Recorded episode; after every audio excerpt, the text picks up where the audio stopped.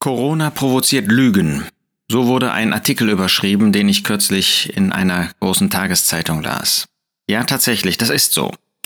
Das Problem besteht nur darin, jeder sieht die andere Seite als Lüge an. Und damit kommt man natürlich irgendwie nicht weiter. Tatsächlich kann man die Fake News, wie das ja seit Trump so heißt, dem jeweils anderen vorwerfen. Und wie gehen wir dann als Christen persönlich gemeinsam damit um? Ich möchte gerne vier Punkte in diesem Podcast aufgreifen. Erstens, was ist Gottes Urteil über Lüge? Zweitens, wie sieht es in der Realität oft aus? Und die wird im Alten Testament beschrieben. Drittens, wie äh, spricht das Neue Testament über die Lüge? Und dann viertens möchte ich gerne ein paar Schlussfolgerungen ziehen. Gottes Urteil. Wir beginnen in 2. Mose 20, das ist das Gesetz. Da heißt es in Vers 16, Du sollst kein falsches Zeugnis ablegen gegen deinen Nächsten. Das ist eigentlich das Wort Lüge. Kein falsches Zeugnis, keine Lüge über deinen Nächsten ablegen. Gott unterband dieses Vorgehen und er sagte, wenn du falsches Zeugnis ablegst, wenn du lügst über deinen Nächsten, dann bist du der Todesstrafe anheimgefallen. Dann ist die Todesstrafe, so war das in Israel, die Folge. Das zeigt uns, wie ernst Gott falsches Reden, böses Reden, verkehrtes Reden, Lüge nimmt. 2. Äh, 2. Mose 23, Vers 7. Von der Sache der Lüge sollst du dich fernhalten, und den Unschuldigen und Gerechten sollst du nicht töten, denn ich werde den Gottlosen nicht rechtfertigen. Das zeigt, dass Gott ein klares Urteil hatte darüber, was Lüge und Wahrheit ist. Ja, das ist ja auch nicht äh, besonders, weil Gott wahr ist und der Herr Jesus die Wahrheit über alles und deshalb sollte schon das Volk Israel und erst recht wir sollen Wahrheit reden. Wir sollen uns von der Lüge fernhalten. Das heißt nicht nur, dass ich selbst keine Lügenworte spreche, sondern dass wo immer ich merke, dass jemand etwas Falsches, bewusst Falsches sagt, vielleicht suggeriert, so im, in eine falsche Richtung lenkt. Denn Lüge ist ja nicht immer nur Falsches zu sagen, sondern auch so das Falsche zu suggerieren, etwas zu sagen, was faktisch richtig ist, was aber in eine falsche Richtung lenkt. Und wir sollen uns von solchen fernhalten, von jedem, der irgendwie die Lüge als ein Instrument, als ein Mittel benutzt. Ja, ich kann auch taktisch, kann ich vorgehen und kann etwas sagen, sodass jemand auf eine falsche Fährte geführt wird. Ich kann äh, taktisch nur die Hälfte sagen, oder nur etwas sagen, damit jemand den Eindruck bekommt und in Wirklichkeit sind die Dinge aber doch anders. Das ist auch Lüge. Sprüche 19, Vers 5. Ein falscher Zeuge wird nicht für schuldlos gehalten werden und wer Lüge ausspricht, wird nicht entkommen. Gott sieht uns. Wir können vor Menschen manches vormachen, aber Gott sieht in mein Herz und er sieht, ob da falsches Zeugnis, ob da Lüge gesprochen wird und selbst wenn kein anderer das erkennt, wenn nur Gott das sieht, dann sollten wir nicht denken, naja, die Menschen merken das ja nicht, also komme ich durch. Das Entscheidende ist, die entscheidende Instanz ist Gott. Und noch ein letzter Vers aus dem Alten Testament, was diese Seite Gottes betrifft, in Sprüche 29, Vers 12.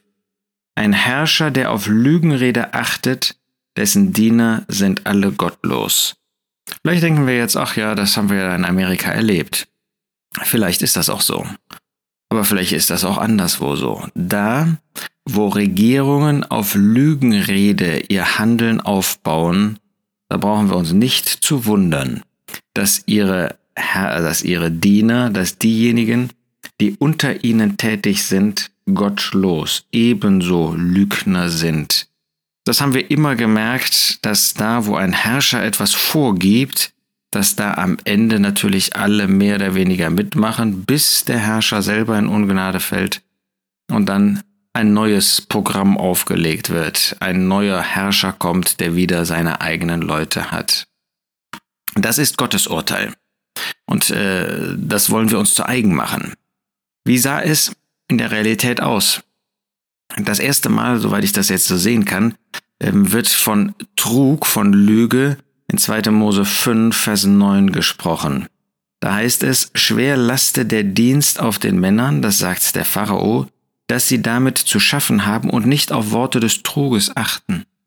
Wer war denn der Trügnerische? Wer hat Trug geredet? Das war der Pharao. Der war gottlos, der war böse.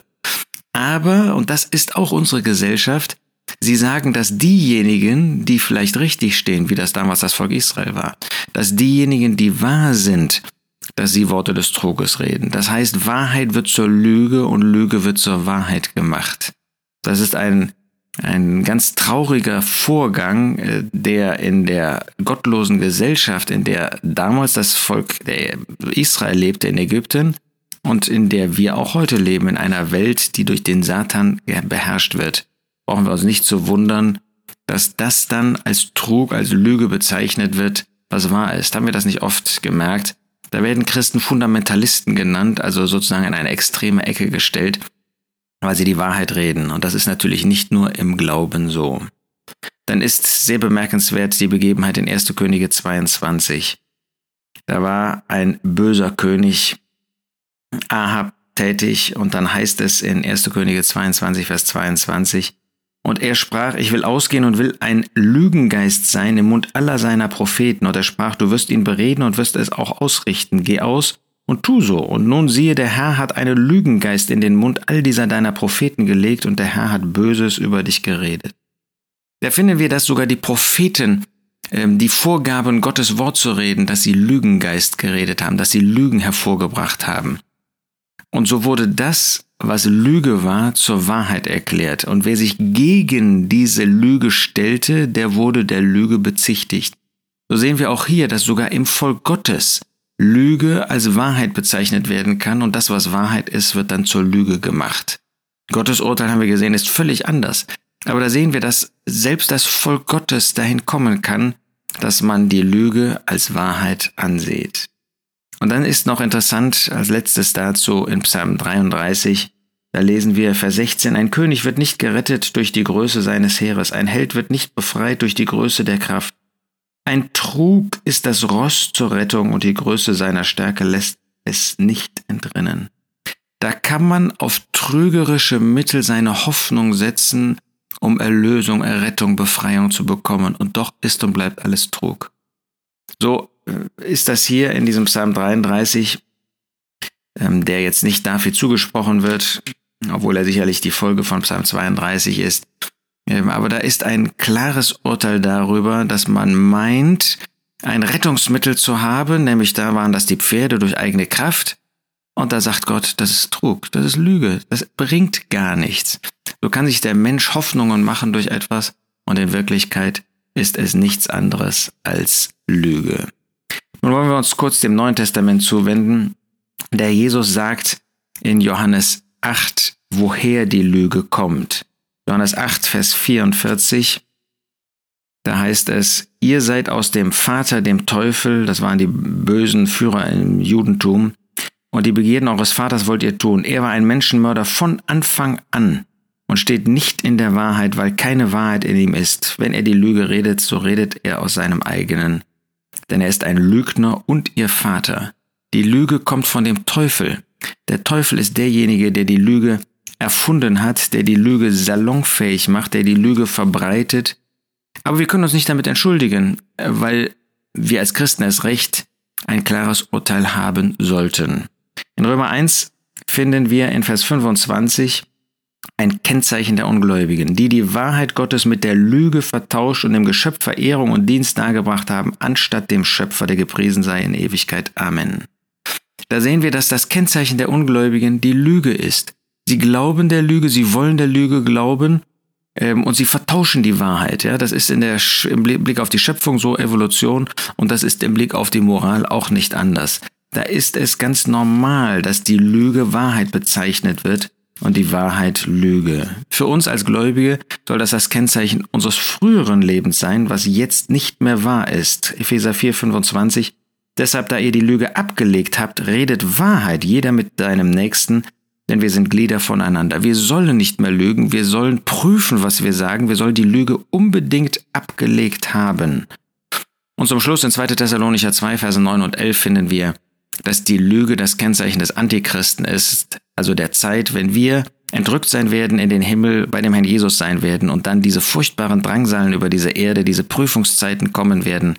und dann der Geist der Lüge in Vollständigkeit, in Vollkommenheit, in vollendeten Sinn hier diese Erde prägen wird.